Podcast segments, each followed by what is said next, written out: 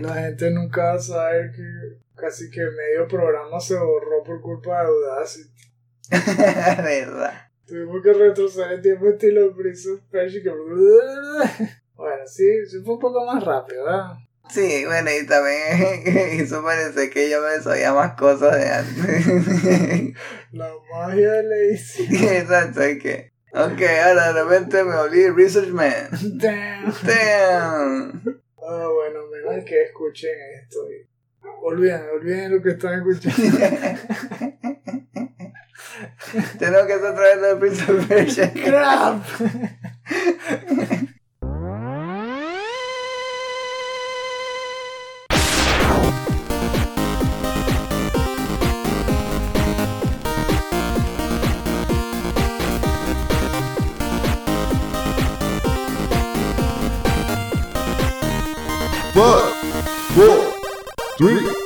two, one.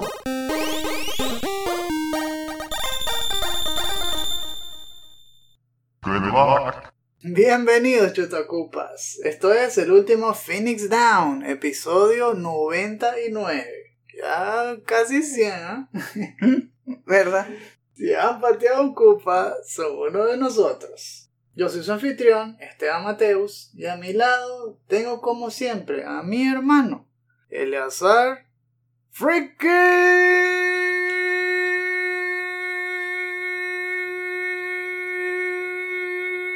¡Woo! Mateus.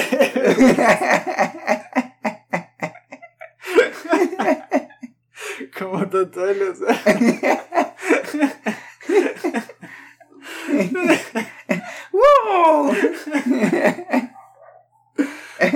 ¿No te que se sacara una película de tu vida de interpretar a Nicolas Cage? ¡Wow! That would be amazing.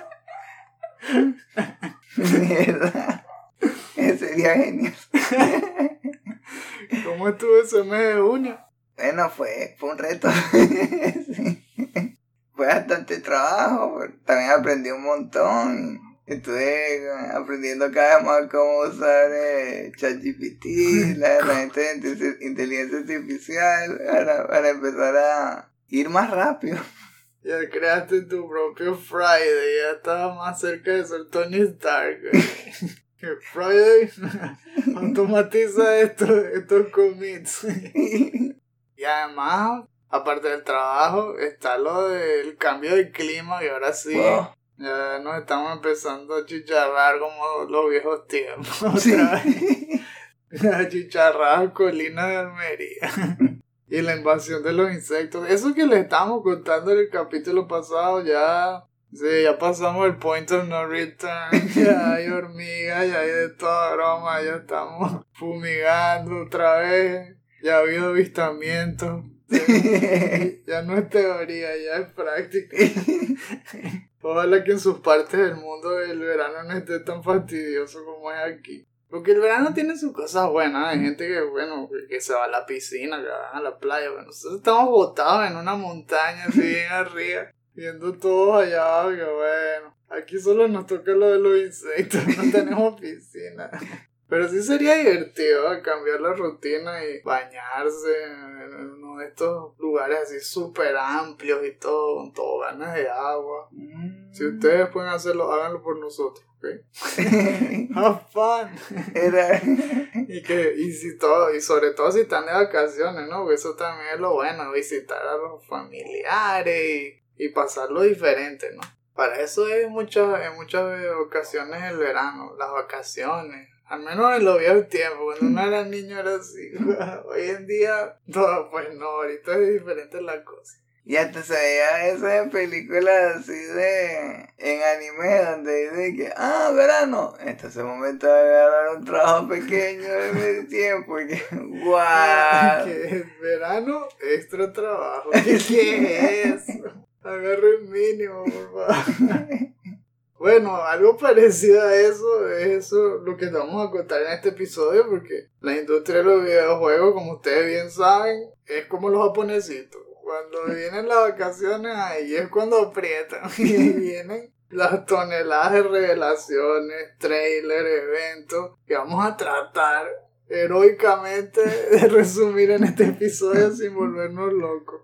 Aquí no podemos hacer como Sacred Symbols y IGN que hacen episodios de cuatro horas y pico. No, vamos a, a tratar de condensar las cosas, hacerlo de una manera también divertida, más o menos como la del año pasado, como si fuésemos a un buffet y eso. Luego le vamos a decir las reglas.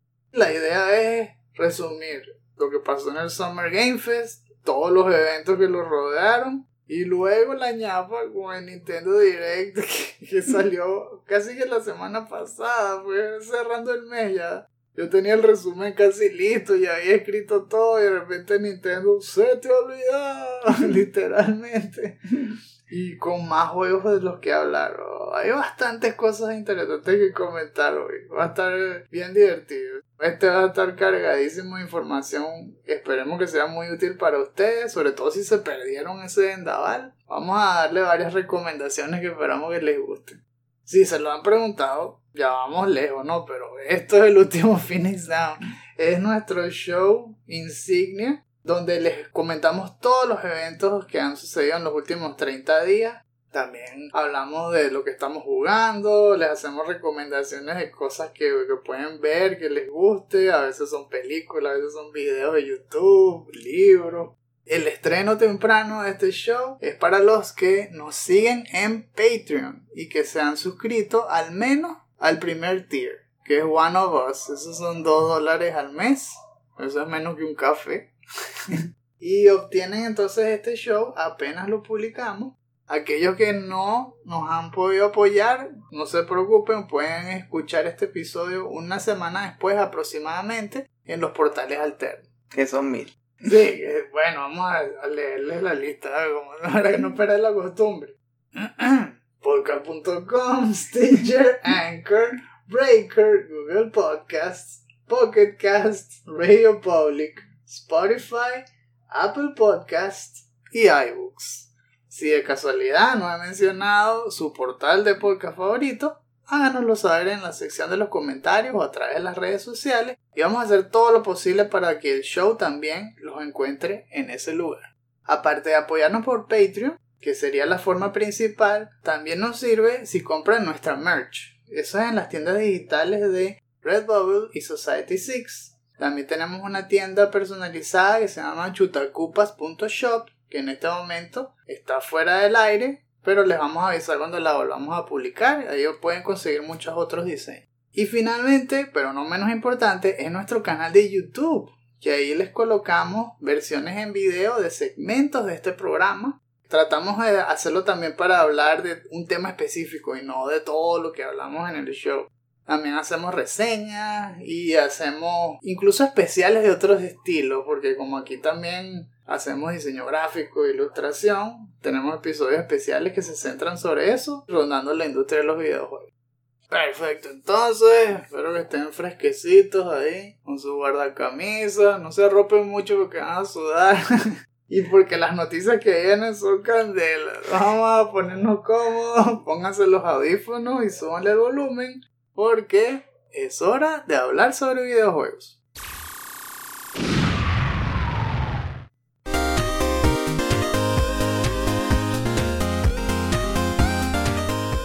En la primera sección del programa, aquí les traigo la bandejita entre meses y vamos a hablar de las noticias de Abreboca. Como de costumbre, vamos a comenzar con los mejores reviews o los más importantes del mes de junio. Esta vez vamos a traer tres reseñas, porque salieron un montón de juegos. Eso fue otra cosa, no solamente fueron las revelaciones. Estuvo Diablo 4, Street Fighter 6 y Final Fantasy 16. Tres títulos que estaban con mucho hype, todo el mundo quería verlos, probarlos, cada uno de esos juegos. Incluso tuvo demos, betas, así que realmente la gente estaba desesperada porque salieran. Del primero que tenemos que hablar es Diablo 4. Tuvo un muy buen recibimiento, especialmente en las primeras semanas. En Metacritic sobrepasó los 90 y pico, yo creo que llegó fácil a 95. Ya a final de este mes se ha equilibrado más la cosa. En Metacritic lleva 89 y en OpenCritic lleva 88. Y hubo algunas apreciaciones mixtas de este juego. Como dijimos, había mucho hype, la gente estaba muy contenta de que por fin saliera, pero cuando al final salió, algunos que lo estaban analizando ya empezaron a encontrarle algunos defectos ahí en la armadura. Vamos a comenzar por lo bueno. El juego es mucho más grande que los anteriores Diablo, el mapa es gigantesco, tiene muchos secretos, hay bastantes side quests, es decir, te, te va a mantener entretenido por bastantes horas. En total son 120 dungeons que a su vez van a tener variantes, es tipo Nightmare, después de que lo terminas, o sea, cuando llegas al endgame. Están las cinco clases que habíamos visto ya en el beta. Esas clases además van a incluir su propia tabla de Paragon y los aspects. Los aspects son unos items que tú utilizas para subir de nivel tu equipamiento, ¿no? En general dicen que este juego es más gigante que cualquier otro Diablo en la franquicia, incluyendo el tamaño del mapa, la cantidad de actos. Esta vez tiene 6 actos. La historia puede ser suficientemente larga como para entretenerte por más de 40 horas, pero los que van bien rápido lo pueden terminar hasta en 10 horas. No, no, tienen que sufrir mucho para eso. Y la mayoría del tiempo es esperando a que un personaje se mueva de un lugar a otro y lo falta. ah, bueno, y los bugs también, ¿no? Que, a veces las armas se te desvanecen, se vuelven todas fantasmas, se teletransporta la gente. Aparte de la acción, que es lo mejor que tiene este juego, y mejor aún si lo juegas con otros, eso sí, siempre lo recomiendan. Hay algunos detalles que quiero que todos sepan, porque es lo más importante en este review.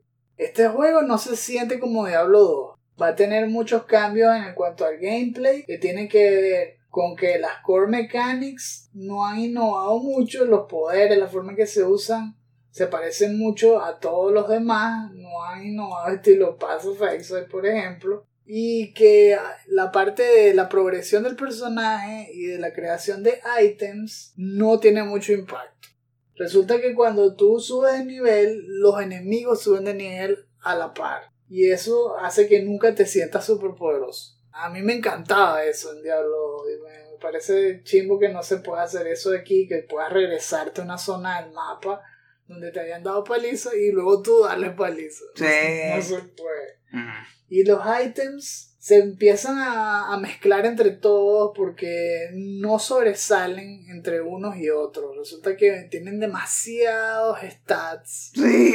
Y la variación entre uno y otro es ínfima. Entonces todo depende de que cuando abras el inventario se vea que, que, hay una variación en forma de color. Que si ves un stat verde, ok, ya, eso significa que es mejor que lo que yo tengo. Lo pongo, borro lo que tenía y lo mando a la basura. Y, ¿verdad? Yo creo que también es la manera en que decidieron poner el nombre de cada stat o de cada atributo. No te da una muy buena idea de qué es lo que estás ganando y qué es lo que estás perdiendo. Entonces al final decides, de eso es que el que encontres mejor, ya. Exacto. también está esa mezcla de que el mundo es open world, es enorme, pero no es procedural. Es decir, que siempre se ve igual. Lo que cambian son los dungeons, que eso sí tienen distintas versiones. Hay Nightmare Dungeons, hay Endgame Dungeons, que luego te van a dar otro tipo de recursos para que vayas mejorando tu gear y todo eso. Ahí es donde entran lo de los aspects y todo que mencionamos al comienzo. Lo mejor de este juego es la atmósfera, la presentación y la acción en sí. Es decir, los poderes los son divertidos de usar, las clases también son divertidas, que si el bárbaro, el, druida, necromancer, los magos, eso es genial y se complementan bien cuando lo usas con otras personas. Los gráficos son de lo mejor que hay en la serie, tremendas cutscenes. La historia no sé porque no lo he jugado y no ha ahondado mucho tampoco sobre eso. Mr. Lama sí no dijo nada sobre la historia. no le importó. Sí. Todavía no sabemos qué tanto pinta ahí Lilith, que eso es lo que no me gustaba de la campaña de, de marketing de este juego. Demasiado Illuminati, demasiado satánico para mi gusto. La única propaganda que me gustó es cuando pone que la gente quiere que la salve y que tú eres el bueno. Que perro, por fin. Sí. Por fin no es besándole los pies a Lily. Pedazo de loco. Lo bueno es que, aunque este juego es live service, tiene esperanza y que probablemente Blizzard con el tiempo, mientras la gente le vaya explicando qué cosas buenas, qué cosas malas hay que, tiene que hay que corregir, le van a ir metiendo parches y lo van a ir acomodando. Así que con el tiempo va a mejorar. El juego no es malo, de hecho es bastante entretenido, pero no crean que va a ser Diablo 2 súper repotenciado. Esto es Diablo 3.5 con muchos mejores gráficos y, y un open world. Hey, saludos a todos. Esteban del futuro aquí. Lamentablemente una gran parte de nuestra conversación se borró porque el micrófono falló. Entonces estoy aquí un día después para contarles todo lo que quedó. Ahora no me acompaña Eleazar, eso es lo malo.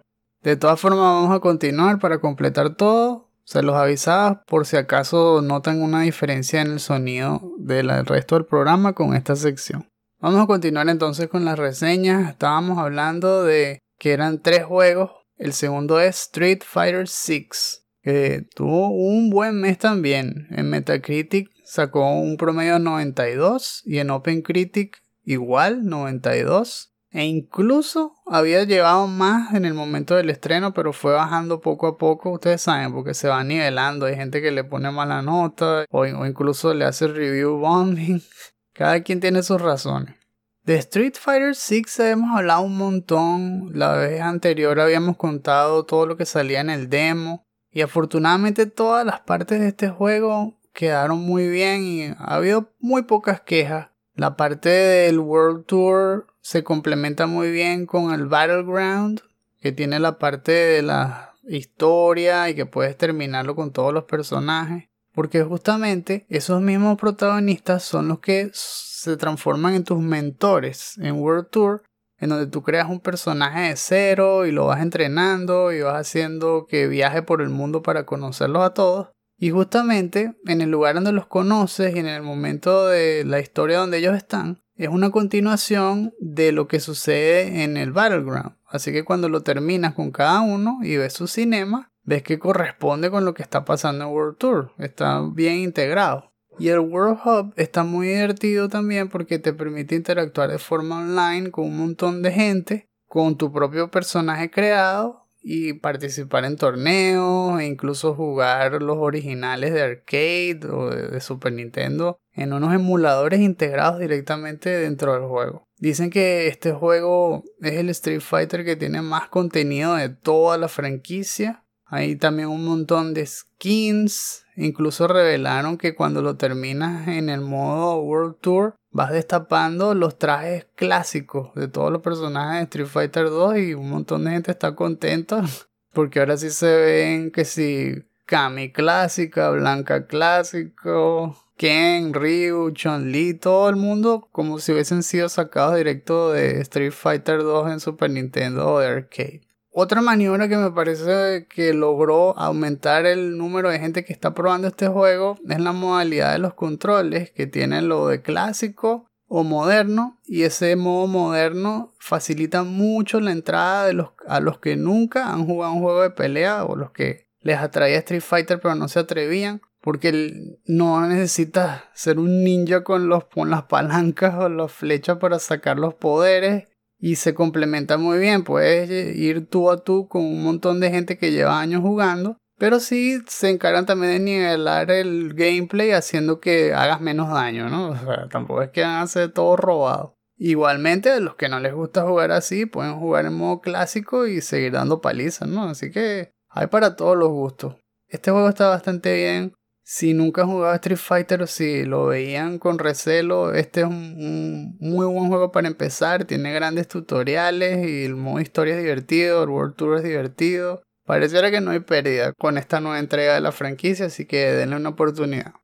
Y con la tercera reseña del mes de junio, vamos a hablar de Final Fantasy XVI. Este ha sido un poquito más controversial. Las reseñas de todas maneras tienen un promedio alto, en Metacritic está en 88 y en OpenCritic en 89. La controversia surge por la aparente disyuntiva que hay aquí en, en la dirección de la franquicia. Todos sabemos que Final Fantasy es un baluarte de lo que son los JRPG. Son juegos de rol estilo japonés que generalmente se basan en peleas con turnos o con al menos un factor que, que te permite implementar estrategia. A veces es más basado en acción que otros. Pero este se ha ido totalmente hacia el lado de la acción.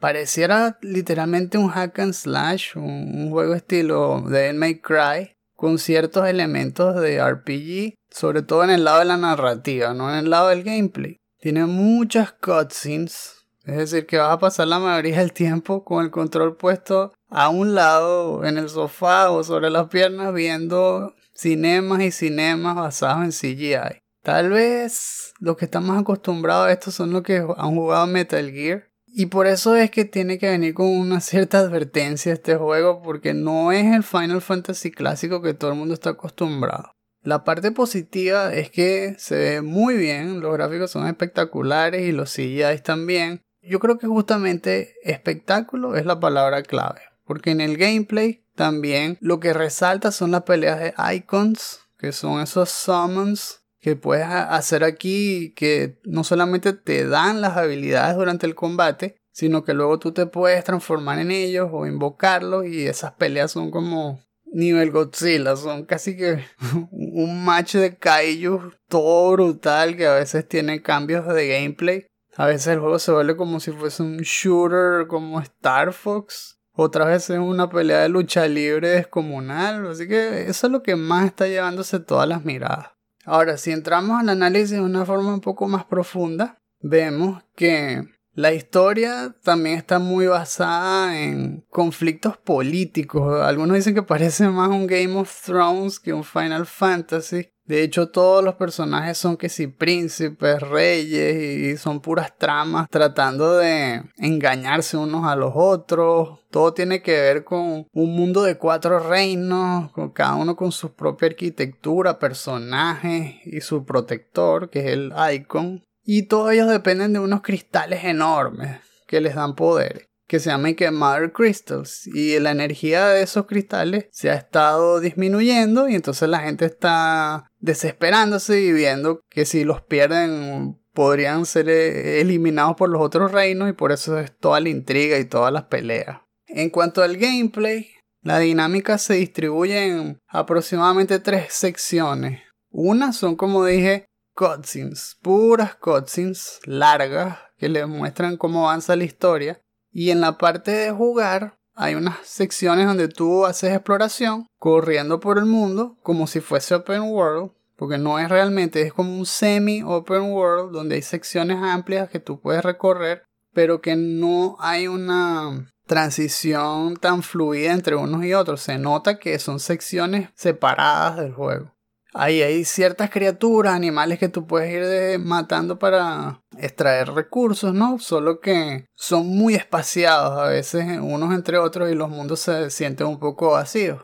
Las otras partes son niveles que tú puedes seleccionar dentro de un mapa que se comportan como una etapa de Devil May Cry. Es decir, son como arenas de batalla interconectadas por pasillos donde hay que eliminar a todos los enemigos para pasar a la siguiente sección y al final hay una pelea contra un boss. Estas son las misiones que realmente avanzan la historia, las otras son más para explorar o para hacer eh, side quests. Que por cierto las side quests las han criticado mucho porque se sienten mucho más simples que la historia y a veces chocan ¿no? con la inmersión todas las sidequests son del mismo estilo, son de búscame esto, llévale esto a tal persona. Y eso comparado con las peleas de Kaiju es un poco disonante, como que verlo, después de ganarle a un, bicho de 10 pisos, van y te mandan a llevarle papas al vecino, una cosa así vale, porque no mandaste a otro. Otra de las cosas que ha chocado con las expectativas de algunas personas especialmente por ser supuestamente de Final Fantasy, un juego de rol, es que no hay mucha estrategia en el combate, ni en la selección de ítems y de equipamiento. porque los elementos no, no se basan en poderes de, de, electricidad, fuego, hielo, como normalmente es. Es decir, los enemigos no tienen debilidades, ni tú tampoco. Las cosas que agarras no te dan buff o debuff. Pues tal cual, utilizar la misma habilidad que tienes todo el juego contra todos los enemigos y siempre funciona. No está esa parte de investigar el enemigo y ver por qué no le sirve un poder y probar otro, sino que es mucho más sencillo, mucho más elemental y se siente que le falta porque Final Fantasy siempre ha contado con esto y es una de las cosas que lo hace más intrincado y más interesante para los fanáticos de los juegos de rol. Otros elementos que he escuchado es que no es tan cómico como otros Final Fantasy, no tiene minijuegos, Sé que está sonando bastante negativo, pero a muchos les ha gustado. Y de hecho les encanta porque el combate es muy divertido. Yo creo que ahí es donde está lo que inclina la balanza de un lado hacia otro. Si lo que buscan es un Final Fantasy clásico, probablemente este juego no deberían comprárselo ahora, sino probarlo, tal vez jueguen el demo, esperen a que baje de precio y luego le dan un chance. Si no les importa tanto esto de la estrategia y de que se apegue a como eran antes y están buscando algo con más acción, definitivamente yo creo que sí les va a gustar. Sean pacientes, eso sí, con los cutscenes, porque va a haber bastantes videos que ver. En el review de Skill dijo que eran 75% del tiempo que, pasa jugando es realmente viendo un video en la pantalla, no, con, no utilizando el control. Bueno, pero como siempre, al final todo recae en la decisión de los jugadores. Voten con la cartera. Si les gusta este tipo de juego, pues cómprenselo y disfrútenlo. Si no, o esperan a que baje precio o, o no se lo compren.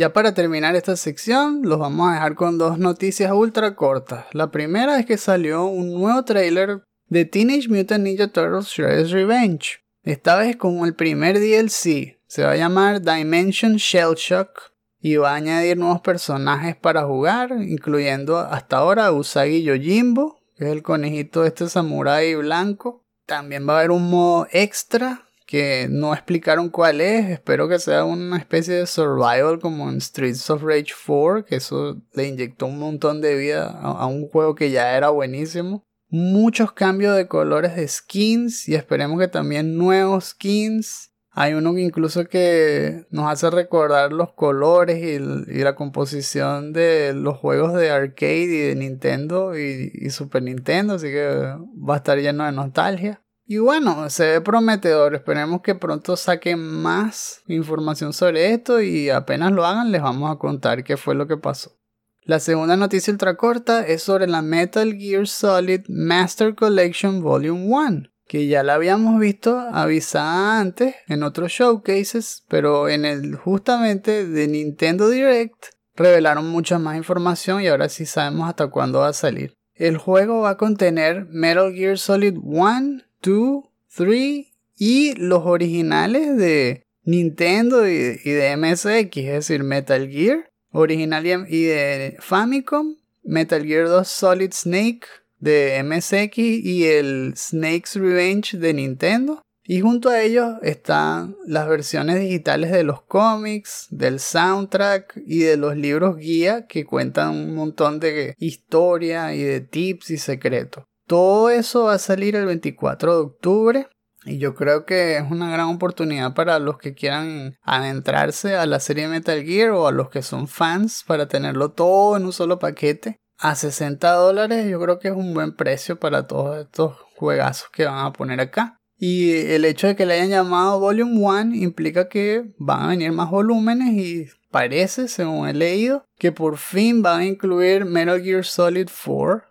Sería la primera vez que pueda jugarse este juego fuera de un PlayStation 3. Así que es emocionante y es, un, es una noticia que da bastante esperanza a los fans de Metal Gear y de Solid Snake. Esperemos que lo disfruten.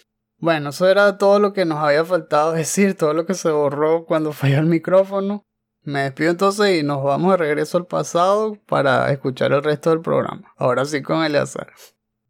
Comenzando con las noticias grandes, tenemos que eh, resumirles el Summer Game Fest 2023, que fue todo el evento que ocupó el mes de junio. pero especialmente las dos primeras semanas. Estuvo compuesto por una serie de, de actos como el live showcase con Jeff Keighley, eso fue el 8 de junio, donde hizo una presentación de dos horas con muchos trailers, noticias y entrevistas. Le siguió el Day of the Devs, que es un programa mucho más chiquito donde hablan sobre esos juegos indie particulares, mucho más originales, pero de menor escala. También estuvo, que sí, el Devolver Digital con un evento comiquísimo lleno de parodias y skits hablando de el peligro de las AIs y cómo creaban juegos que la gente les pedía pero tenía también ahí sus consecuencias negativas. Tiene un cambio de Skilo por cierto comiquísimo. También hubo eventos de Xbox es decir Microsoft. Ubisoft tuvo su propio showcase Capcom el PC Gamer Show. Hubo para todos los gustos. En total, yo conté al menos 300 juegos. Hay tantas cosas que decir que simplemente imposible, no, no cabe en el show. Y por eso es que vamos a tratar de hacerlo del año pasado e imaginarnos que estamos entrando a un buffet enorme lleno de puras bandejas de todos los colores, sabores y tipos de comida posible y vamos a tener cinco platos cada uno para servirnos y, darnos un gusto. Tres platos grandes, dos platos pequeños. Paseándonos entonces por cada uno de esos pasillos. Vamos a irnos sirviendo y contándoles cuáles son esos cinco que nos gustaron más. A ver, Lazar, ¿cuál te serviste de primero? El primero que me serví es uno que me llamó la atención porque brillaba bastante y porque escuchaba personas que decían que era el mejor plato del lugar. Entonces, ah, vamos, a, vamos a ver qué tal, ¿eh? Vi que tenía, tenía una etiqueta cerca del precio y... A ver si cuánto fue. De, decía Starfield. Ese es el primero. Me gustó la parte de los gráficos en el sentido de la exploración, la manera en que se viaja en el espacio, la idea de que uno puede visitar cualquier planeta. Por cierto, hicieron algo muy parecido a No Man's Sky, donde los planetas se generan. No crearon todos los planetas, sino que el juego te muestra los datos y si eliges el planeta para entrar y visitarlo, ahí es donde lo genera. Me gustó un montón de cosas, la verdad. Estaban los gráficos, cómo se veía como una foto por todos los lugares donde uno caminaba. El combate me gustó también, bastante. El hecho que el combate espacial se veía muy bueno. Y dije, ¿por qué no hicieron un Rogue Squadron? Les queda mejor un Rogue Squadron o una versión mejorada de Star Fox, algo así. El problema que, lo, que le vi fue en los personajes. Los modelos no cuadraban. No cuadraba la pulidez en la piel o en las texturas con la animación. Se veía muy robótico. Por eso pensé que eso es lo que le faltaba para hacer el mejor juego.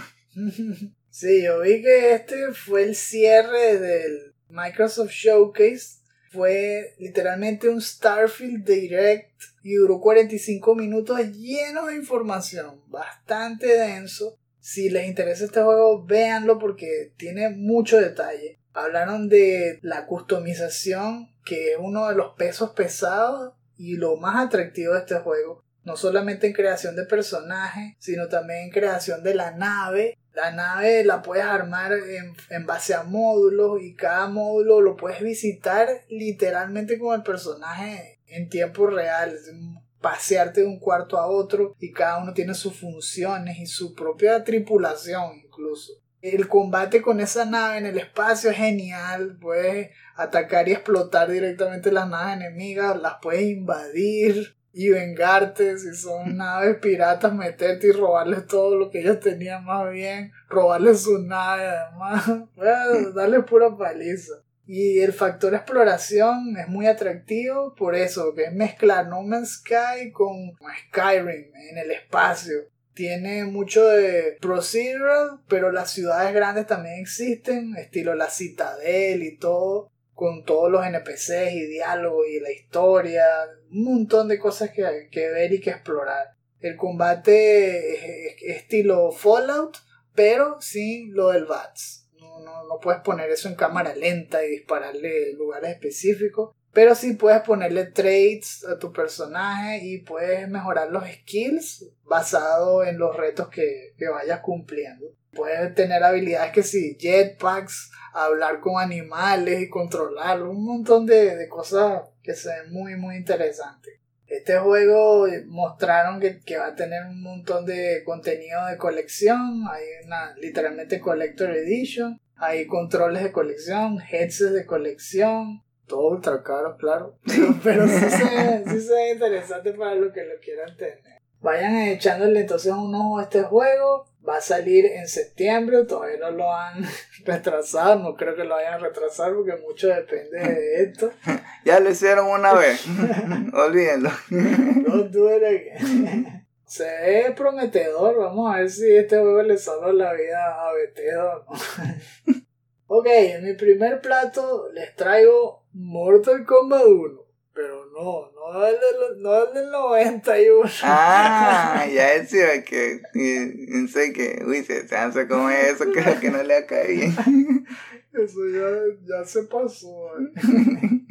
No, aquí estamos hablando de la especie de reboot, sequel otra vez que está haciendo NetherRealms. Eh, Lo va a publicar WB Games y va a salir el 19 de septiembre en PlayStation 5, Xbox Series X, S, PC y Switch. Sí, parece mentira, pero va a salir en Switch. Y habla entonces de lo que sucede después del DLC de Mortal Kombat 11. Me gustó especialmente este juego porque mostró cinema, mostró mucho gameplay y además el propio Ed Boon, que es el creador, subió al escenario a hablar con Jeff Keighley sobre esto y ha hecho muchas entrevistas de hecho. Las cosas que hacen sobresalir este nuevo Mortal Kombat son dos. Uno, el tipo de peleas se ven mucho más dinámicas y fluidas porque se están afincando más en los air juggles. Todos los poderes y los personajes hacen que hagas levitar al enemigo y no dejarlo caer al piso. Y como esto se combina con asistencias de un segundo personaje que ellos le están llamando Cameo System, más vistoso aún. Es como si imaginase un estilo Marvel vs. Capcom, pero transformado en, en, Mortal Kombat. La diferencia aquí es que es un solo assist, un solo personaje cameo, que por cierto son personajes clásicos. Los personajes normales son modernos, pero los cameos hasta ahora son todos basados en los Mortal Kombat de los 90. Es decir, es Sonja y Jax y todo, pero del 1, del 2, no del actual se ese contraste aún, aún más claro y, más llamativo. El sistema de cambio se hace todo con el botón R1 combinado con cualquier otra flecha y eso significa que le puedes pedir como al menos 5 o 6 tipos de interacciones distintas a cada personaje. Es como si jugaras con dos personas al mismo tiempo. Y de hecho hay otros personajes como Kenshi, que es el ninja este ciego. Kenshin. Sí, ¿verdad? Parece como samurai aquí que invoca como un espíritu. Y es como si él fuese dos al mismo tiempo. Bueno, y ahora le suma el cameo. Es como si jugara con tres personajes al mismo tiempo. Wow, resalta la vista. Tiene graficazos. Como siempre, las cutscenes se ven bestiales. Así que va a tener una buena historia que te atrape con una campaign. Y está lleno de, cosas raras y nuevas porque como Liu Kang volvió a armar la timeline, se ven cosas como que ahora Scorpion y Sub-Zero son hermanos, que si en Edenia Kitana no es la reina sino Melina y ella es la guardaespaldas, entonces también te da la intriga de que qué es eso, que, que otras cosas van a cambiar aquí, que si Kun Lao es joven, que si Rey no es un dios, que wow, me gustó bastante, se ve muy entretenido, muy divertido y Salió un beta, pero en PlayStation 5, así que no lo jugué. Yo lo que quiero es esperar y ver qué tal queda y, y ver cómo sale todo en septiembre. ¿Cuál tienes tú entonces, tu otro plato? Mi otro plato es bueno, es interesante porque a primera vista parecía que era en 2D. Pero cuando lo vi cerca era, ah, era, tenía un estilo más como caricaturesco, pero todavía era 3D. Mm. Y también estuve viendo que no lo cocinó el chef experto, sino lo cocinó fue como que su mano derecha. ¿Qué? Ajá. De todas maneras lo probé y me pareció que sabía rico. Estoy hablando de Prince of Persia, The Lost Crown. Me pareció bastante interesante porque se parece como a Donkey Kong Country mezclado con God of War. Y eso también metes en la mezcla control del tiempo y manejo de la gravedad. El juego movido en la parte de God of War. Cuando hace un- una habilidad especial, la cámara cambia, hace zoom, lo hace ver más cinemático. También hace mucho wall jump. El ataque es rápido, se ven las animaciones muy vistosas. Estamos hablando también que es como si lo hubieran dibujado. Realmente no es una animación que la capturaron de una persona en un mockup, sino que realmente dibujaron cada pose. Entonces se ve mucho más vistoso. Es como la, la animación a su más alto nivel. Algo así. Lo que mencioné del chef es que no estás usando el personaje principal. No estás usando al príncipe. Estás usando a alguien que va a rescatar al príncipe. Sí, es un tipo que se sabe que Sargon y que uno de los siete inmortales, guardianes Wow. del príncipe. Mm, Los inmortales. ¿eh? Eh, dice que este es un juego 2D action platformer con gráficos 3D. Es como si entonces que un 2.5D, algo así. Mm. Pero como esos colores y ese estilo se ven tan caricaturescos, igual que tú, me salta a la vista. Me gustó la estética desde el comienzo. No sé por qué la gente odió tanto el primer trailer. Dicen que es por la música, que era, eligieron como una canción hip hop. Pero yo digo que no le paren a eso, eso fue un trailer, eso fue culpa del equipo de marketing. Este juego promete bastante, se ve genial. Y va a salir al comienzo del año que viene. Dice que es para el 18 de enero. Y va a salir en todos lados. En PlayStation 4, 5, Xbox One, Xbox Series X y S. Y hasta en Luna. El que lo tenga. Sé quién usa Amazon Luna. Pero bueno. Igual van a gozar un montón con este juego.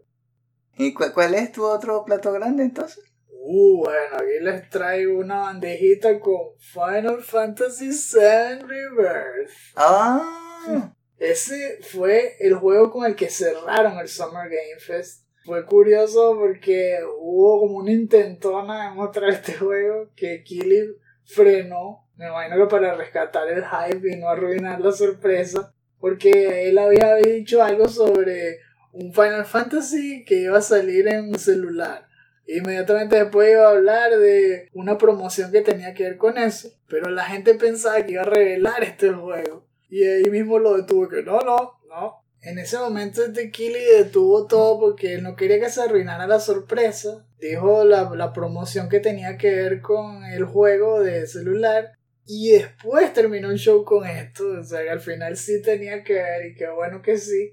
Porque es un trailer impresionante. Aquí te muestra lo que cambia en escala esta versión con la anterior. Que como sabemos es un remake de, de Final Fantasy VII clásico de PlayStation 1. En esta parte va a haber open world y el contraste es evidente. Aquí el horizonte se ve infinito. Puedes ver montañas, puedes ver ríos, lagos mientras corres con toda la party. Necesitas chocobos incluso para poder ir más rápido de tan grande que es lo que tienes que visitar. Me encantó cómo se ve que ahora los, los demás personajes sí van a participar en los combates. Red 13 está incluido, Joffy está incluida y cada uno con sus propios poderes. Es muy emocionante ver todo esto. No hago más hincapié en, en cuanto a cosas muy particulares de la historia para no dar spoiler, especialmente para los que no han jugado el anterior. Que de verdad se los recomiendo, no se lo pierdan. yo, yo no lo he jugado. es mucho más que un simple remake. Eso es lo que les puedo decir.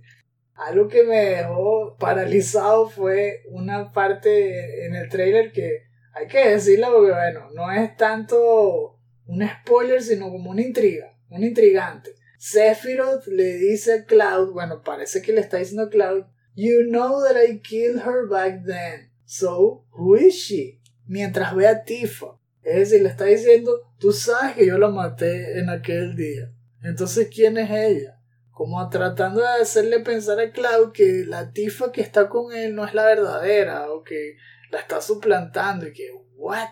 Como si la Tifa verdadera hubiera muerto cuando era adolescente y todos sabemos que eso no es así. Entonces, ¿a qué se refiere? Está tratando de vacilárselo. Realmente cambió la timeline. ¿Qué está pasando aquí? Es rarísimo. Se ve súper interesante.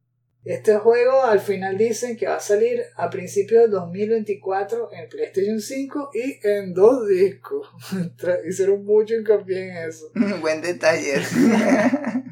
que es más decorativo que cualquier otra cosa. Es más para decir que tienes de colección la edición de dos discos. Porque hoy en día siempre te viene de un disco sin importar el tamaño del juego. Porque al final siempre te lo tienes que descargar. ¿Será que Ojalá sería que se haga una edición especial donde, ah, sí, vienen dos discos, pero el juego se instala con el primero y el segundo tiene un montón de contenido de los desarrolladores. Conchale, sería finísimo.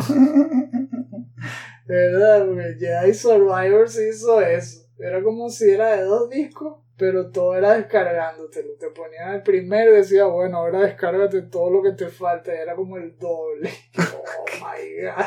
No hubo más revelaciones de gameplay ni nada en el resto del Summer Game Fest, pero tuvimos esa felicidad ese día. ok, ahora sí, ¿cuál es tu tercer plato, Leosa? Ah, el, el último. Es uno que pensaba que ya había comido antes. Pero a medida que lo iba probando me di cuenta, espera, esto es lo que estaba esperando del otro plato. Estoy hablando de Pass of Exile 2. Ya saben cuál es el otro plato. sí, me llamó mucho la atención eh, la manera como lo presentaron. Me gustó cómo se veían las animaciones. Me gustó cómo se veía el estilo de pelea. Estamos hablando de otro juego y se nota que usan mechanics diferentes. Entonces lo hace sentirse diferente.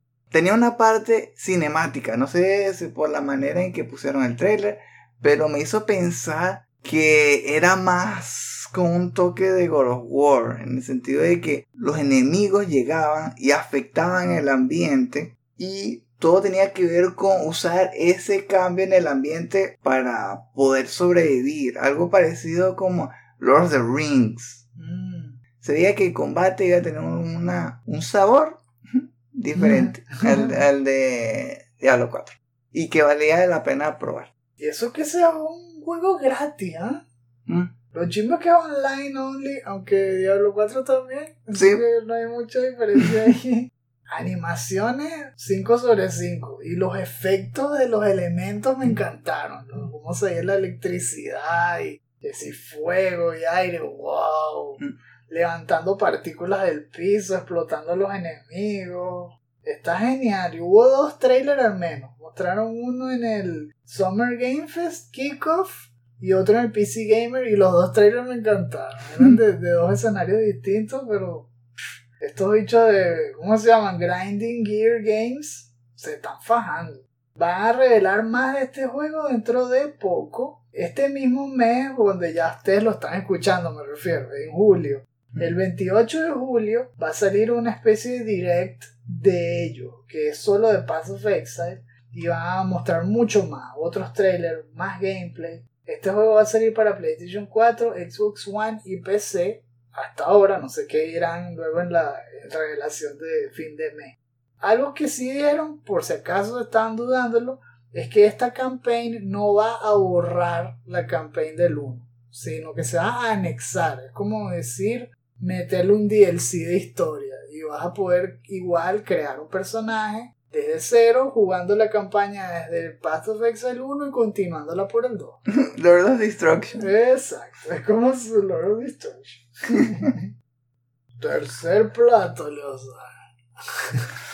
Aquí te traigo un poquito de McDonald's espacial. ¡Wow! este es Star Wars Outlaws. Se siente como un plato grande, pero de comida rápida. Fue presentado en la, el Ubisoft Showcase, que se celebró el 12 de junio, por cierto, que no lo habíamos dicho. Ahí cerró el acto este juego desarrollado por Massive, combinado con Lucasfilm y que está siendo publicado, como dijimos, por Ubisoft. Apuntan un estreno para el 2024 en plataformas Next Gen. Me gustó porque están menos tratando algo diferente. Están tratando de revivir 1313, es lo primero que me viene a la mente, porque eres un recompensa estilo Han Solo. ¿Y por qué no eres Han Solo? ¿Por qué diablos no te ponen a Han Solo? Porque aquí Han Solo está petrificado. Esto justamente ocurre entre el Imperio contraataca y el Return of the Jedi. Qué casualidad. Sí. Hubiese sido perfecto, pero está congelado. Así que vas a tener que ser una tipa toda random, igualita a Han Solo, pero que no es Han Solo. No, no, no es tan chimba. Se habla que Kay Bess sí se viste muy parecido a Han Solo, no pueden negarlo. Pero sí tiene que ser una mascotica, porque ahora todo lo de Star Wars, juro, tiene que tener una mascotica, si no, no tiene éxito, ¿verdad? y la mascotica tú la puedes dirigir a que te ayude a distraer guardias, a, activar palanca. Es decir, es como una extensión de tu personaje. Te ayuda también a recoger cosas del piso como municiones y armas. La atmósfera en general se siente estilo Uncharted, pero tiene elementos de GTA, porque vas haciendo misiones en distintas partes de un mapa gigante, y es aún más gigante porque en vez de un carro, tienes una nave. Y al igual que Starfield, te puedes meter en esa nave y volar directo, atravesar la atmósfera y llegar al espacio y tener combates espaciales y aterrizar en otro planeta todo el mundo hace eso como si fuese super papaya. Uno vio eso en No Man's Sky y que. Y ahora todo el mundo dice, sí, ajá, nosotros también podemos hacer eso. Conchale. Se divertido. Al, menos me gustó esas interacciones de diálogo con los distintos personajes. Se ve que esta tipa le gusta meterse en problemas. Que le gusta vacilarse a la gente. Ah, bueno, de hecho, tienes opciones de elegir distintos diálogos con los NPC y cambiar el desenlace de ciertas quests. No sé si eso hasta un punto influye que si en tu personaje, como en Kotor, que si te va volviendo más bueno, más malo. Él va a recordar esto. ¿Verdad? O eso, o de Walking Dead, ¿verdad? De Telltales. Que si realmente tu estatus influye, porque es como GTA te suben casi que las estrellas, que cinco estrellas, te empiezan a perseguir un montón de recompensas y cosas así. Tiene con mucho combate de armas, pero también puedes manejar vehículos. Te montas en un speeder, te montas como en las naves espaciales, peleas con blasters, con granadas. Puedes poner tiempo más lento para disparar con más calma y pegar headshots, como Red Dead Redemption. Y ya es costumbre y lo he hecho en distintos juegos aquí, me gustó mucho la atmósfera, no sé, esa parte de los juegos siempre me ha gustado, la inmersión. Y aquí, como se siente llegar de un pueblo a otro, es como si estuvieses viviendo una película del oeste, pero en Star Wars. Es tal cual como llegar con tu caballo a un nuevo pueblo y ver como la brisa levanta la arena y lo, la gente que va caminando se voltea para verte, quién es este extraño, y caminar dentro de una cantina y hablar con gente nueva, y la música y los distintos idiomas extraterrestres, y las naves volando en el cielo, animales distintos por todos lados, si tienes mucho que te ataca por todos los sentidos. Realmente meterte de cabeza en Star Wars Ah, no sé, promete. Pero como hoy en día todo lo arruina Disney y Star Wars, no sé. Vamos a ver, ojalá que sea fin. Es una linda promesa de Massive, que como ustedes saben, ellos hacen The Division, que también tiene una buena atmósfera con ese mundo casi que apocalíptico en New York, congelado y tal. Ellos saben hacer ese tipo de cosas y aquí sé que también lo están haciendo bien. Yo tengo esperanza de, espero que este juego sí de verdad sea bueno. Ok, vamos con los platos chiquitos. ¿Cuál es tu primera bala fría, tu platico de pasapalo, pues tu postre, no sé qué otra forma quieres que lo Sí, bueno. Yo, normalmente cuando como un postre, pido una de dos cosas. O un quesillo o un pedazo de torta. Este diría que es más como un pedazo de torta. En forma de torre. con en sí. no, no, tampoco Estoy hablando de un juego que se llama Towerborn. Lo que me gustó de este tipo de juego es que es una especie de beat'em up, pero en 3D. Hmm. El estilo también es medieval, entonces claro, me recuerda también bastante a Diablo 2.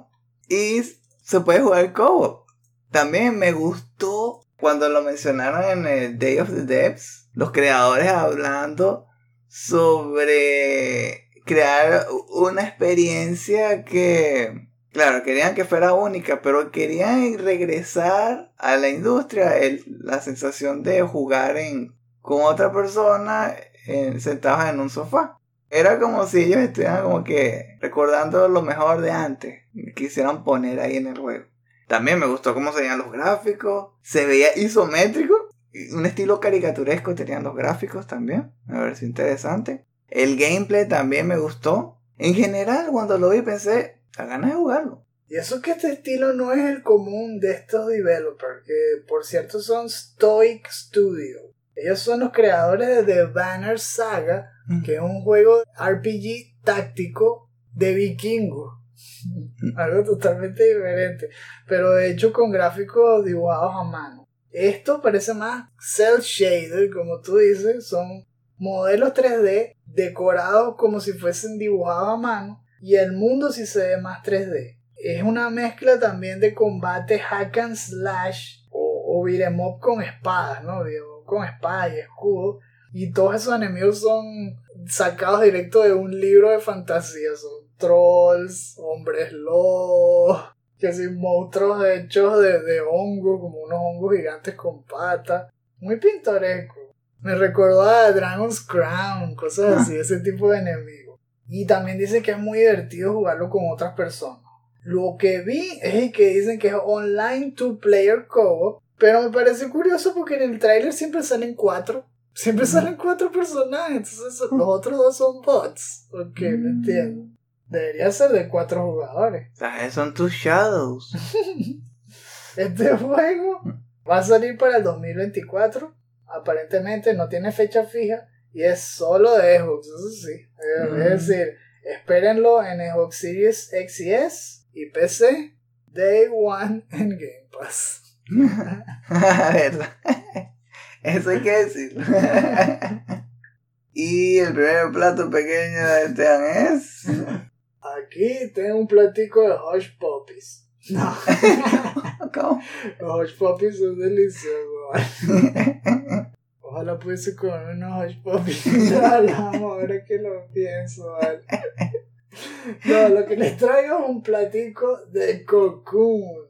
Mm. Cocoon ya lo hemos mencionado en otros especiales de Summer Game Fest, pero esta vez mostraron mucho más y ahora sí sabemos cuándo va a salir. Este es desarrollado por Geometric Interactive y está siendo publicado por Annapurna. Justamente el día de que mostraron ese trailer no dijeron fecha, pero hace un par de días, algo así, en el Annapurna Showcase, es que este mes todo el mundo hizo showcase, pusieron un nuevo trailer y ahora sí, sabemos que va a salir el 29 de septiembre, así que no falta mucho para que salga. El PlayStation 4, PlayStation 5, Xbox Series X y S, Xbox One, Switch y PC. Sí, la colonia toda. sí, en todo, en todo. Este juego es un puzzle platformer mezclado con aventura de los creadores de Inside y Limbo. Aquí la estética es mucho más compleja, no es tan minimalista como las de los juegos que acabo de nombrar, que se ven casi que todo en silueta, jugando mucho con claro oscuro y contraste. No, este es sci-fi a full color, con gráficos HD muy vistosos. Eres un extraterrestre chiquitico que puede saltar de una dimensión a otra. Lo curioso es que cuando te sales de una dimensión, es como si ese mundo del que saliste estuviese metido en una metra, en una pelotica. Y así mismo puedes irte saliendo de ese mundo a otro y el efecto es acumulativo, estilo Inception, como si estuviese de un sueño dentro de un sueño. Bueno, estás saliendo de una esfera dentro de otra esfera dentro de otra esfera. Y de hecho puedes usar la esfera del mundo donde acabas de salir como un objeto en el mundo en que estás ahí. Es decir, lo puedes usar como una llave, lo puedes usar como un peso para ponerlo so- sobre un botón. Los puzzles basados en física son a un montón de escalas distintas. Y aparte de eso, hay combate. Te atacan enemigos con rayos láser, tienes que vacilártelo. Hay boss fights y tienes que pelear contra ellos usando sus armas en su contra. Me encanta cómo se ve este juego. El sistema de Orb, que es como le digo, mundos dentro de mundo, más los puzzles, hacen que esta sea una experiencia muy particular, única y atractiva. Espero que le den una oportunidad. Falta poco para que salga. Segundo plato de pasapalos de Leozar. Y último, este buffet ya, ya está medio lleno. Sí, ¿verdad? Ya tiene el, el efecto Friday. No te puedes parar de la silla. Bueno, la verdad, to- todavía, todavía me queda para a menos, a menos, a menos medio quesillo. Eso fue lo que busqué. Este de que les hablo me parece así, un quesillo porque me, me trajo a la mente varias cosas que me gustan en un videojuego. Tiene una historia anime. Tiene combate que se parece como a Naruto. Hay una especie de fenómeno que está atacando a, la ciudad y hay un misterio que uno tiene que saber cómo, cómo salvar a la ciudad. Parecido a Persona 5. Los personajes se ven como si fueran un modelo de Persona 5. Entre cada parte del juego se nota que hay un anime. Lo ponen, lo ponen dibujados de. Y la historia es interesante porque dice que tiene que ver con una persona que va a salir como una mujer. Y ahí es donde viene el caos. Entonces, en teoría, tiene que salvarla a ella, que es la persona con la que va a salir, para salvar el mundo. No sé, interes- me parece interesante. Save the date, save the world. Sí.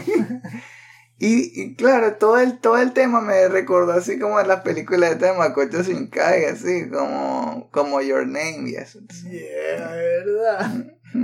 Sí, este es Eternites. Eternite, Sí, sí. ¿verdad? Es, es desarrollado por Studio Sai. Publicado también en conjunto por Studio Sai y Adrenal Games. Y tampoco falta mucho para que salga. Dice que es para el 21 de septiembre. Y un demo de PC en Steam ya está disponible, de hecho, porque salió el 19 de junio. Va a salir en PlayStation 4, PlayStation 5 y obviamente PC. A mí también me pareció que era muy curioso este juego.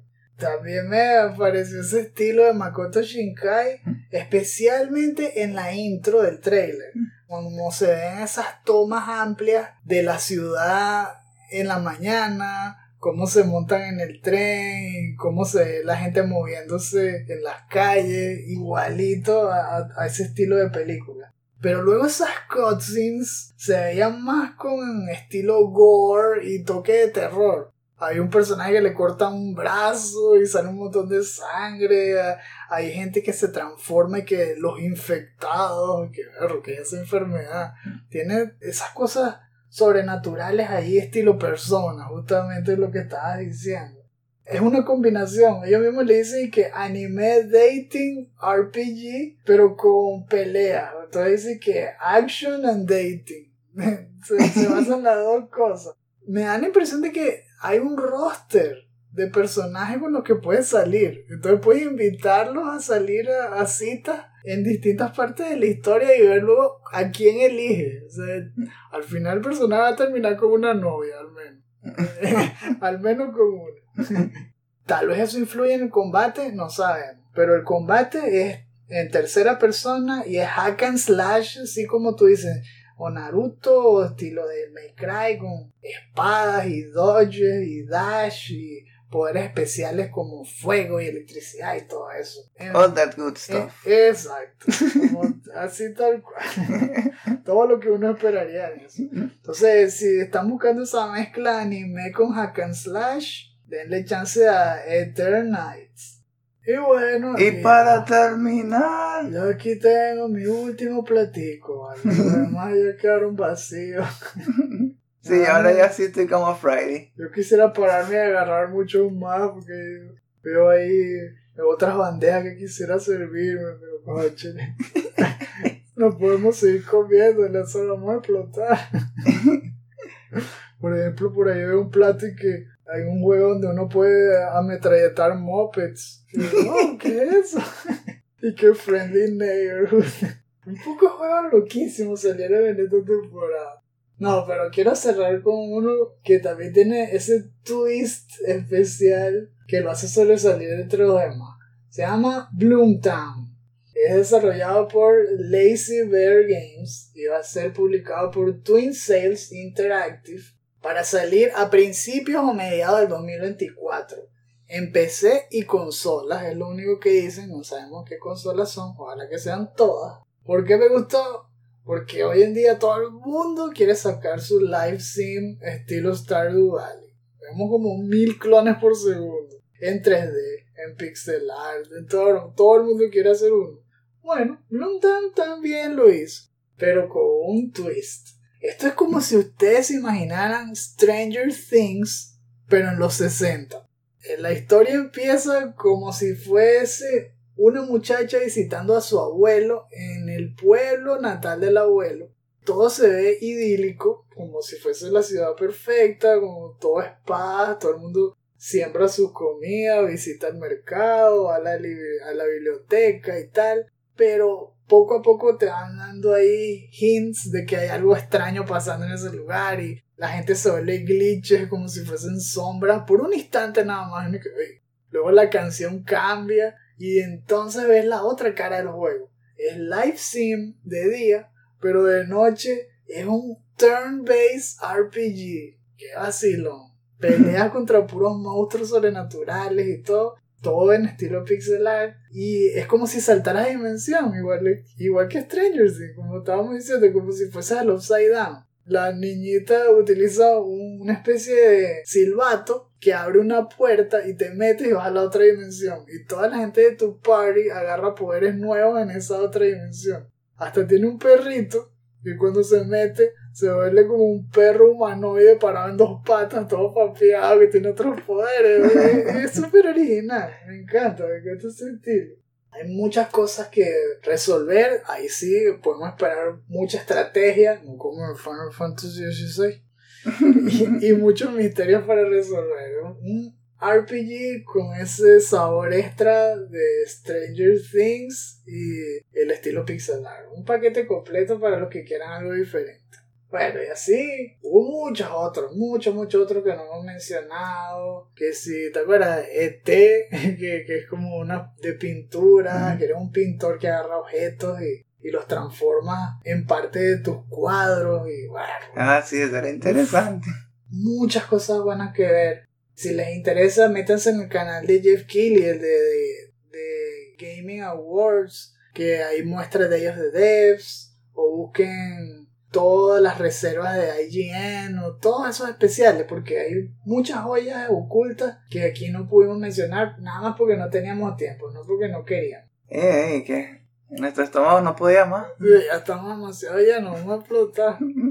O- Ojalá que nos hayan anunciado más juegos. Y en la segunda noticia tenemos más juegos. Coche.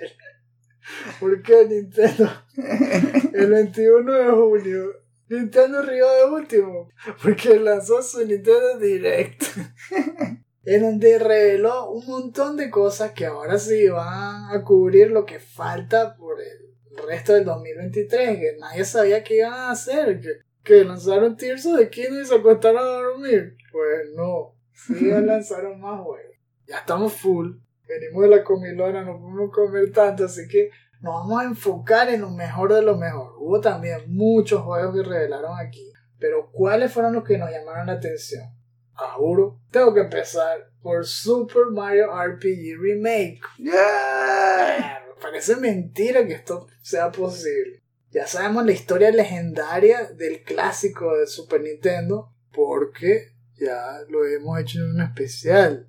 Tengo finita DLC. Pueden escucharlo exclusivamente en el catálogo de clásicos del segundo tier.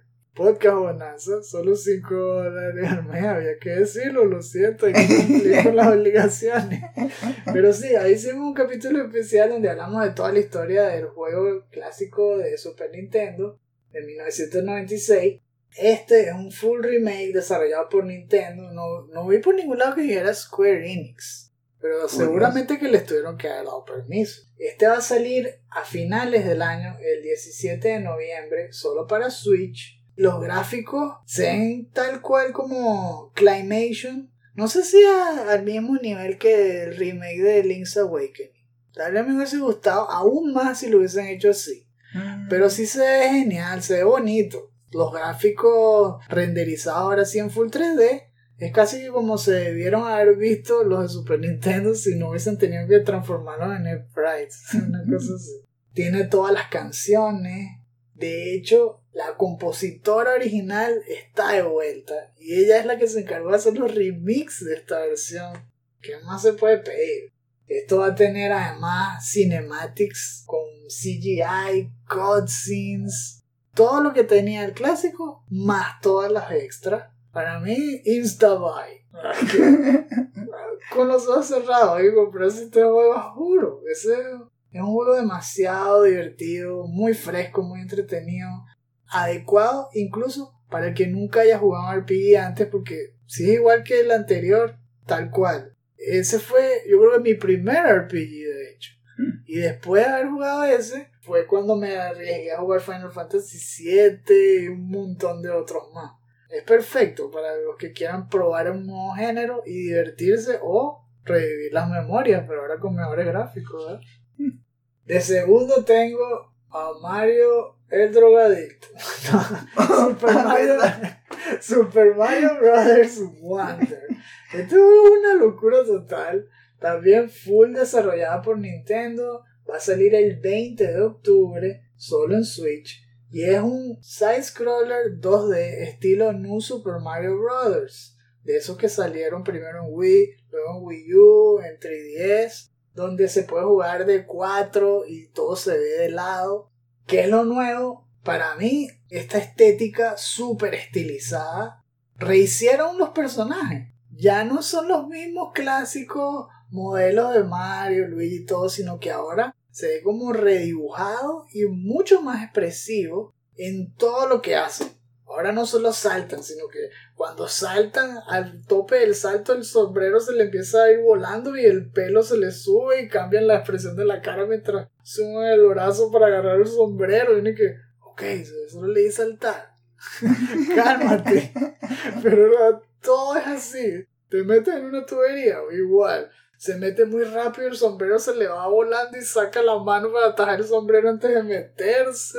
Es una cosa que full detalle. Cuando pisas a alguien, cierra los ojos durísimo como si tiene miedo de que se va a caer y luego lo pisa y se alegra porque no le pasó nada. ¡Wow! Parece una comiquita. Es totalmente inyectado con más vida. No parecía que pudiera inyectarle más vida a Mario. Y ahora salió este juego. Se supone, ¿no? Me imagino que va a ser 4-player co-op. Lo nuevo es que ahora sale Daisy. Antes nunca había salido Wow. ella en uno de estos, de estos juegos.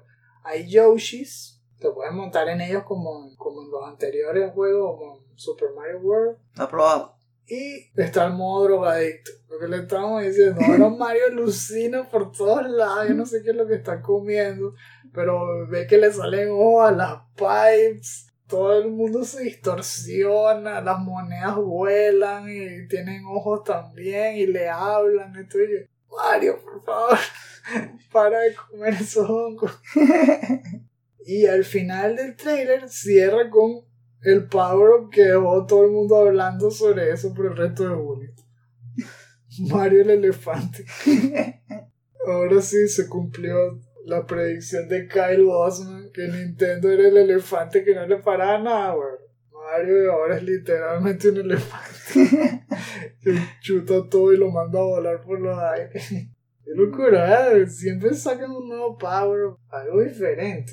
Y lo que me gusta de ese Power es como si te hubieras convertido en el Mario gigante, ese que destruía todo a su, a su paso como si fuera todo de papel.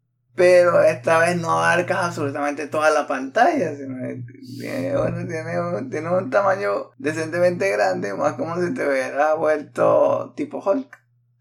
Y tu fuerza aumenta decenas de veces más. Pero no sé si también lo, lo combinarán como Mario Sunshine y botas agua por la trompa o, Uh. o si te tira un ratón sales corriendo y te cae al arranco. ¿Cómo Bueno. lo animarán? ¿Verdad? Creo que a ser el juego junto a Mario RPG que cierra la Navidad y perfecta para Nintendo. Abrieron con Zelda, Tears of the Kingdom y cierran con dos juegos de Mario. ¿Qué pasado? ¿Y qué te pareció Pikmin 4? Que también hablaron más y que ya prácticamente sale este mismo mes, sale el 21 de julio. Normalmente lo de Pikmin no le había entendido bien porque era divertido. No pensaba que podía realmente jugarlo sin haber entendido cómo se jugaba antes. Pero en este creo que explicaron mejor qué es lo que uno puede hacer y cómo uno puede sobrevivir. Y por eso me llamó más la atención. Ahora sí pienso que lo podría jugar. Me gustó esto de los diferentes ambientes donde puedes ir. Que no solamente ahora estás de día, sino que también está el mundo de noche y los monstruos cambian. Y además también puedes ir bajo la tierra y hay otros monstruos diferentes. Y para cada uno de esos tienes Pikmin que puedes ah, controlar para que te ayuden en casos específicos. Por ejemplo, hay Pikmin que nada más son de noche. sí, ¿verdad? También me gustó el perrito, el perrito está genial. Oachi. Oachi. La personalidad, me gustó las mecánicas, cómo él te ayuda en las peleas, cómo te ayuda a moverte por el mundo también. ¿Verdad? Que los carga por el, los lleva por el lado. Ese es el perrito de pulgarcito, el perro más pequeño del universo. Eso de que uno es un extraterrestre microscópico y rodeado de pura... Yo creo que son como hormigas, son, son plantas, pero actúan como hormigas, porque todos lo hacen en grupo, todos se los lanzan y lo cargan entre todos, atacan entre todos.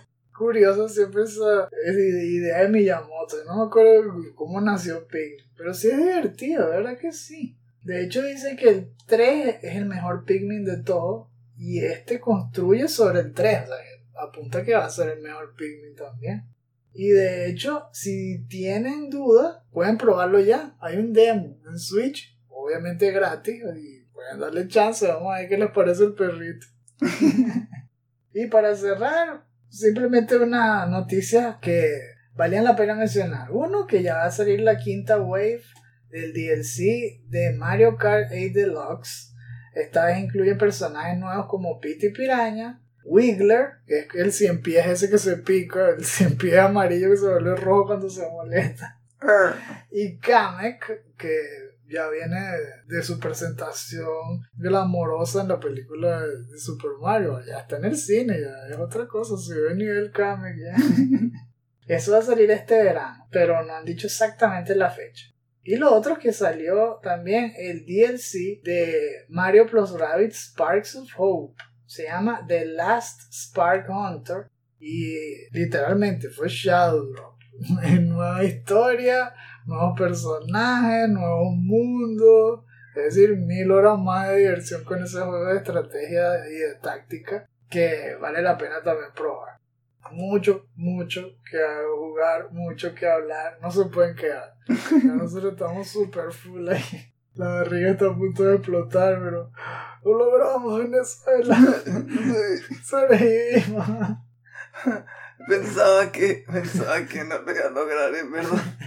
Eh, Bueno, hora de pasar a la siguiente sección del programa.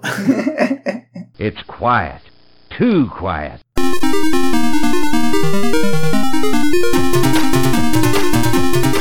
Ya sobrevivimos el buffet de la muerte, así que es hora de compartir lo que estamos jugando. De mi parte, les voy a hablar un poquito de Mortal Kombat 11 Aftermath. Este es el DLC de Mortal Kombat 11, que cuenta la historia de lo que pasa después de que le ganas a Crónica. Crónica es un personaje que supuestamente controla el tiempo y que puede manejar las timelines que tienen que ver con todos los personajes de Mortal Kombat.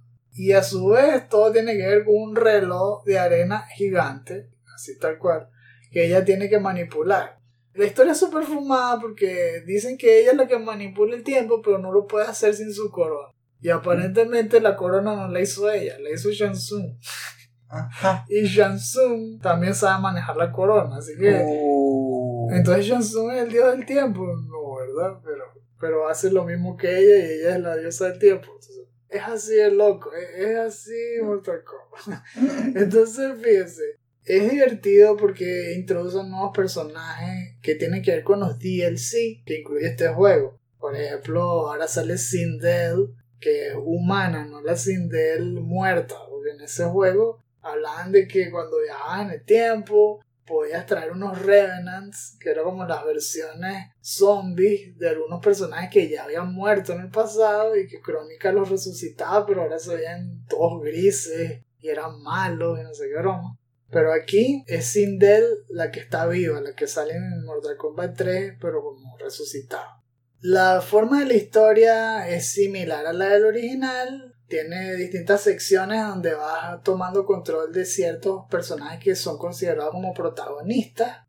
Y que tienes peleas cortas, no puedes hacer fatality ni nada. Y es, es casi que un solo round, a veces sí son dos rounds, sin QT ni nada de eso. No tienes que hacer cosas como en Injustice ni nada. Es súper fácil, es más por el hecho de disfrutar los eventos que el reto en sí. No te vas a atascar mucho en eso. Fue bastante entretenido. Lo único que me pareció raro es que tenía plot holes o, o incluso que se veía que se fueron mucho por extender la historia cuando realmente pudo haber terminado mucho más rápido. por ejemplo, todo se trata de que este Liu Kang está a punto de empezar la timeline de cero porque es el dios, este Fire God Liu Kang. Como habíamos dicho cuando hablamos de Mortal Kombat 1 en el segmento del Summer Game Fest, él quería hacer eso, pero no puede porque no tiene la corona de Crónica. ¿Quién le dice eso? Shang Tsung, que viene ahí de un portal porque él estaba atrapado por Crónica en una dimensión estilo de Phantom Zone y cuando tú la matas, él se libera. Entonces te avisa que no puedes manipular el tiempo porque todo casi que va a implotar el multiverso, una cosa así. Y lo tienes que hacer con la corona. Te convence de que él es el que sabe cómo recuperarla y tal. Y entonces todos confían en Shang Tsung y tienen que ayudarlo a recuperar la corona porque él es el que sabe cómo se usa y tal. Ajá. Y convenientemente Liu Kang no puede ir. No puede tiene que quedarse bailando enfrente al, del reloj de arena, porque realmente no hace nada, lo que hace es mover los brazos. Y no se sabe por qué, si es que él lo, lo está evitando que se rompa, ok. ¿Cómo? Vea tú a saber. Entonces van ellos con Shansung y todo el tiempo Shansung empieza a vacilárselos a todos y después la idea, la idea es que él termine con la corona y empieza a matarlos a todos y tal. Pero la broma rara es que Liu Kang nunca viene. Y lo otro es que cuando agarran la corona, lo primero que hagan no es ir a abrir un portal y llevársela a Liu Kang en el futuro, entre comillas, sino que todos se comportan como si hubiese sido un viaje de, de ida sin retorno, como que viajar al pasado a buscar la corona implicaba que tenían que seguir viviendo hasta llegar al mismo punto donde se fueron. Y que, ¿qué es eso? No, no podían morir. Exacto. Sí, Eso, eso sí, no cuadra. de tiempo. Eso no cuadra. Apenas agarra la corona. Obviamente ha- hay que abrir un portal y llevárselo a Liu Kang. Eso no era todo el objetivo. No, tienes que soportar que la historia siga y siga y Shang Tsung siga cambiando todos los eventos y todo y que... Pero ¿cómo va a cambiar los eventos si lo otro ya pasó? No puede cambiar los eventos. Está creando otra dimensión. ¿Qué está pasando aquí? Entonces es rarísimo. Y al final de todo, Liu Kang viene como que, ah, yo sabía que esto iba a pasar. Yo dejé que esto pasara. Y que, ¿por qué dejaste que pasara, imbécil? Si podías venir antes, ¿por qué no viniste aún antes de que Shang Tsung empezara a matar a todo el mundo? Bueno, es súper fumado. y al final te dejan decidir si quieres usar el Liu Kang o el Shang Tsung para que haya un final bueno o malo. Obviamente el canon pareciera que es que Liu Kang ganó porque eso es la historia de Mortal Kombat 1. Ah, Digo, bueno, es divertido igual, la historia no le pare mucho, pero las peleas son finas, los nuevos personajes son divertidos también, así que bueno, si pueden jugarlo, denle un chance porque ahorita está de rebaja en la PlayStation Network. Yo les voy a contar la historia sobre cómo morí. Úpalo. Es que estaba, estaba hablando la otra vez que cuando estás en Hell, a veces tienes que correr. No puedes quedarte ahí. No les puedes ganar a todos. Bueno, así fue como lo aprendí. Eh, eh, la primera vez que jugué, después que grabamos el programa. llegué a el cubil de los gusanos. Oh, Y como sabes, ahí hay varios escarabajos. Cuando es un jefe, se puede volver complicado. oh my god. bueno, ¿cuál es el problema de ese lugar? Que el los espacios son muy estrechos. Y toda el- la fortaleza del, del Necromancer en, el- en la versión que modifiqué es que funciona muy bien cuando el espacio es grande. Bueno, no podía pegarle al, a- al monstruo, no podía. Y cuando le hacía la, la prisión de huesos, no podía llegar a él tampoco. Porque ¿cuál era todo el punto de, de- esa habilidad? Que yo lo encerrara en una jaula desde lejos y le pudiera lanzar los espíritus. Pero si le hacía la jaula, no podía llegar a él lo suficientemente cerca como para verlo y dispararle. Y si le pegaba de lejos, el espíritu no iba hacia él. Entonces dije, bueno, lo único que me queda es acercarme más. Bueno, resulta que tenía mi escudo de, de hueso y yo pensaba que había puesto el gol enfrente de mí, pero yo no sé si lo mató inmediato, ¿qué pasó? Yo me puse frente a él, hice la, hice la prisión de hueso. Yo pensaba que había una separación entre mí y él. Pero de todas maneras, me pegó como dos golpes, como fueron como dos golpes y morí. Oh my god. Increíble, increíble. Entonces dije, ah, bueno, pero no quiero grabar para comenzar otra vez esto otra vez, porque en verdad en Hell es un fastidio volver a regresar a donde te estabas, porque hay bosses que te salen que son difíciles de matar y te toman mucho tiempo. También está eso de que no tengo suficiente maná, entonces siempre me tengo que regresar a la ciudad a comprarme más pociones. Entonces me arriesgué, no me puse nada, fui, regresé directo al lugar. Pero siempre con el golem.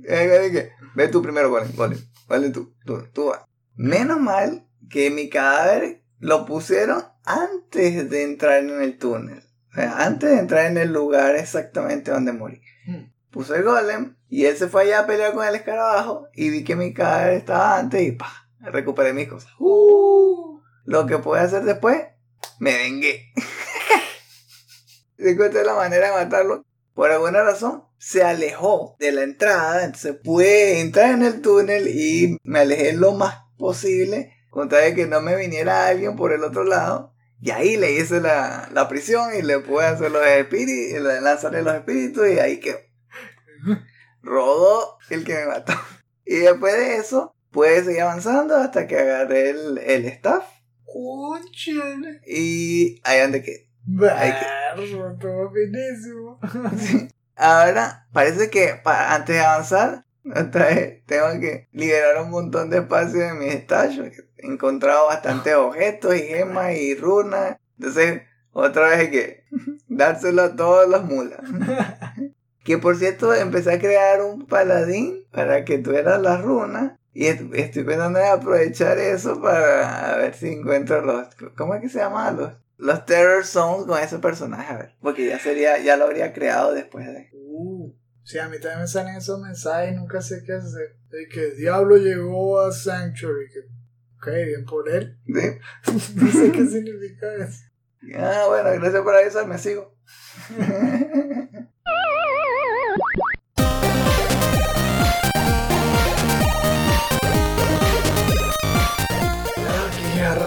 los pies, súper llenos todavía. Tómese su crucil.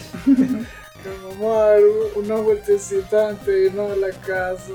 Porque antes. ¡Se te olvidó! Esta es la sección de los shoutouts. En esta parte del programa les hablamos de recomendaciones de algún contenido que no solamente les pueda dar información, entretenimiento, sino que les puede dar también material para sacarle conversación a quienes ustedes quieran. Pero especialmente si les gustan los videojuegos. Esta vez les voy a hablar de un easter egg loquísimo que salió en el canal de Mr. Lama SC y que obviamente tiene que ver con Diablo 2. El video se llama Infinite Magic Find, the most insane easter egg in Diablo 2 ever. Era que es un vacilón. Es un secreto que jamás me había enterado desde que salió Diablo hasta ahora. Y me refiero a que lleva 23 años este juego de haber salido.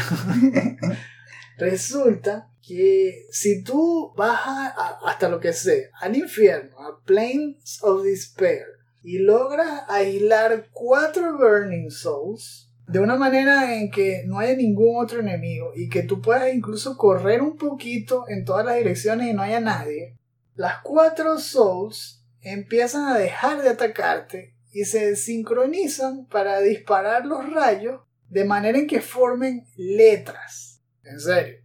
Hasta ahora lo que hemos visto es que se forman letras como la D, K, R, L, E, M y S. Hasta un punto en que terminan de hacer ese baile sincronizado y vuelven a atacarte. Nadie sabe explicar exactamente qué significa, pero Mr. Lama cree que son las iniciales de varios de los creadores del juego. Digo que nadie sabe porque hasta le preguntaron a David Brevik, que debería ser uno de ellos, porque la D es de David Brevik, ¿no? Y él dice que, no, sabe, no sabe qué significa eso. ¿Qué? ¿Está mintiendo? ¿Está vacilando? No sé. Pero qué fino es e, ese toque, ¿no? ¿Quién iba a descubrir eso? Yo no sé ni siquiera cómo lo descubrieron. Pero es un buen tributo para los creadores si realmente es así. Mejor aún es que si tú ves la secuencia hasta el final, se te activa un bonus de Magic Find de 150. Y cada vez que dejas que la secuencia corra y la ves hasta el final, se te suma 150 más de Magic Find. Es decir, que puedes tener Infinite Magic Find, tal como él lo dice allí. Ese efecto te dura 19 horas o hasta que te maten, eso es lo malo. Entonces, si logras jugar así, aunque el juego no lo diga, porque en los stats se ve como si tuvieses el mismo Magic Find, no hay ningún cambio. Y cuando lo juegas, te das cuenta que sí te empiezan a dar un montón de uniques y mejores runas y todo. Para mí esto pareciera ser la esperanza de la salida que yo estaba buscando para conseguir por fin las runas que quería. Seguro que lo voy a tratar y lo voy a intentar para ver si funciona offline, si funciona bien en PlayStation 4. Y se los digo, se los cuento apenas lo sepa, pero me parece súper interesante este easter egg, muy útil. Si quieren verlo eh, completo por ustedes mismos, les dejo el enlace en la descripción. Mi centralidad no es de Masahiro Sakurai. What? Stop the music. Entramos en otra dimensión. Entonces, ¿quién es esa persona que está hablando con Esteban ahora? ¿Qué hiciste, Liu Kang? ¿Quién fue Sephiroth? El video es sobre alguien que no sé si hemos mencionado antes, pero es muy importante porque lo he estado escuchando bastante desde hace semanas, han pasado bastantes semanas, más de un mes seguro. Se llama Healthy Gamer GG. Get wrecked. Get wrecked, eso no. Esa es una expresión que dice. bueno, él es una persona que es un jugador, como su nombre lo dice, pero también es psiquiatra. Su misión es ayudar a los jugadores a tener un mejor, una mejor comprensión de su mente y tener una vida más saludable, más próspera y una mejor vida en general. El video del que les voy a hablar se llama Why Sleep is So Important. ¿Por qué me llama la atención? Porque siempre he escuchado que es bueno, ¿no? Pero escuchándolo de él me hizo como darle más importancia. Dijo algo que me pareció clave. El tiempo en donde el cerebro duerme es básicamente el tiempo que él usa para sanarse del mismo. Y por eso es tan importante. Si uno se imagina que así es estilo Wolverine, nada más puede dormir para curarse las heridas. Imagínate. Lleva una sabanita para todos lados. Le pega un golpe y ya, déjame dormir haciendo. y entonces por eso pienso, le estoy dando mucho más importancia a dormir, tanto que si veo que me siento algo cansado, digo, "Mm, tengo que dormir algo. Significa que mi cerebro se tiene que curar. Mm. Entonces, aparte el tiempo para dormir antes de continuar. Y lo otro que me pareció interesante, de un tip que también recomendaba que uno tomara mucha agua. Decía que eso era clave para tener una buena presión sanguínea. En teoría, estoy pensando que puede ayudar con tales problemas con el corazón. Significa que uno puede tal vez sentir más energía.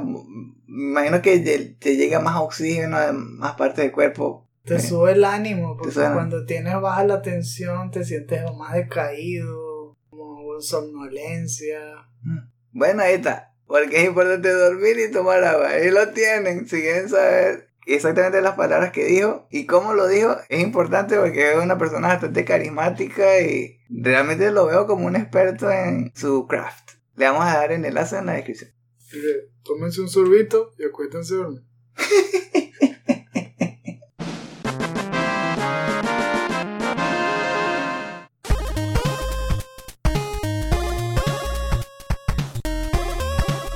Oh, puedo dar unos pasos más.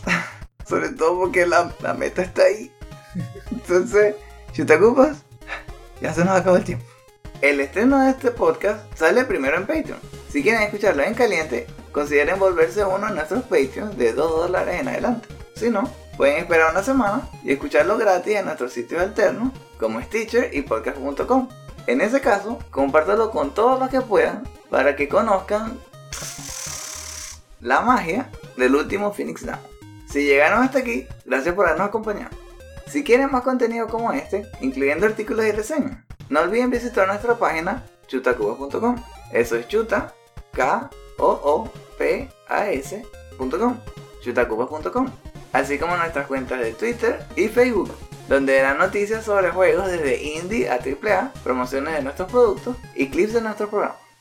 Los invitamos a que dejen sus comentarios en la sección inferior. Nos gustaría saber, ¿algunos de nuestros platos fueron sus platos? ¿Por qué? Por las mismas razones. Si hubo alguno de los juegos que nosotros mencionamos, hay algunos que pensaron que a juro teníamos que mencionar, escriban todo eso en los comentarios. Porque la verdad es que es como eran demasiados juegos. Entonces nos pueden ayudar de esa forma a completar la historia. Ah, sí. ¿Piensan que el elefante de Nintendo sí lo logró? ¿Tiene ese direct? ¿Pensaron que tal vez ellos fueron los que hicieron la mejor presentación de todas? ¿Y apartaron el dinero para comprar Super Mario RPG? Por cierto, de los tres juegos que mencionamos al principio, ¿cuál les atrae más? ¿Diablo 4, Street Fighter 6 o Final Fantasy 16? ¿Por qué? Si se suscriben al tío de Pocas Bonanza, sus comentarios podrán ser incluidos en los futuros episodios del último Phoenix Down. En Patreon podrán encontrar muchos otros beneficios especiales, como destapar episodios exclusivos, acceso al estreno temprano de nuestro podcast complementario El último Phoenix Down DLC y su catálogo de episodios clásicos. Si quieren saber más, visiten nuestra página patreon.com slash chutacupas. Ahora, con su permiso, nos hemos dado cuenta que tenemos que apurarnos y comprar todos los juegos que vimos en ese show porque escuchamos que Microsoft dijo que ellos están en la capacidad de comprarse todos esos juegos y sacarnos del mercado. Entonces, eso me preocupa un poco. Yo creo que tenemos que No, agarrar lo más posible. Me voy a poner una braguita verde al elefante. Eso lo quiero ver. El elefante de Xbox. Quieren comprar del mercado, pero nosotros no hacemos juegos. ¿Qué, qué importa? Igual fuera del mercado. ¡Qué guay! Mira que era, era- Si pueden estar en el mercado, igual, lo igual, igual lo sacamos. que no puedan entrar.